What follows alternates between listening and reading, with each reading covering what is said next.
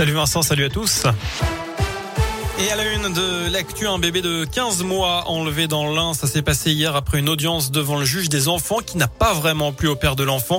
Euh, père de l'enfant qui est séparé de la maman. La fillette devait être placée avec droit de visite et hébergement chez la mère. Le papa a donc décidé d'aller chercher le bébé au domicile de la maman et de partir avec. La police nationale de l'Ain l'a rapidement retrouvé. L'homme s'est expliqué auprès des forces de l'ordre. Il dit avoir ressenti le besoin de passer du temps avec sa fille suite à la décision. Les policiers de l'Ain qui lancent aussi un appel à témoins cela fait suite à un accident survenu hier matin à Bourg.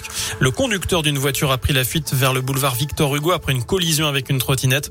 Les enquêteurs cherchent des témoins de l'accident. Le véhicule en question serait une Renault Mégane blanche. Si vous avez la moindre information, on vous a mis le contact du commissariat de Bourg sur notre site internet.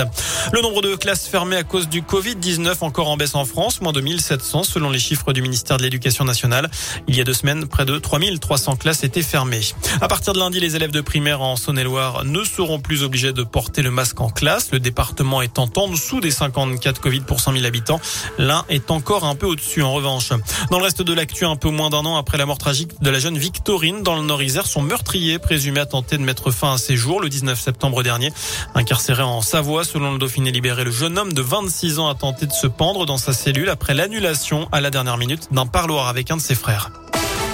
On passe à cette info pour les chanceux. Nouveau jackpot à l'euro million. Ce soir, 163 millions d'euros à gagner. Enfin, ça y est, la prévente est ouverte depuis ce matin pour le concert de Mylène Farmer du 24 juin 2023 à Dessine. Euh, c'est dans le Rhône. Il y a plusieurs heures d'attente, ou plutôt il y a eu plusieurs heures d'attente ce matin pour acheter des places. Euh, si vous n'arrivez pas à acheter des billets aujourd'hui, il vous restera une chance lundi avec l'ouverture officielle de la billetterie dans les points de vente habituels. Voilà pour l'essentiel de l'actu sur Radio Scoop. L'info de retour dans une demi-heure. Je vous souhaite un très bon et je vous laisse en compagnie de Vincent et de Nico. Merci beaucoup.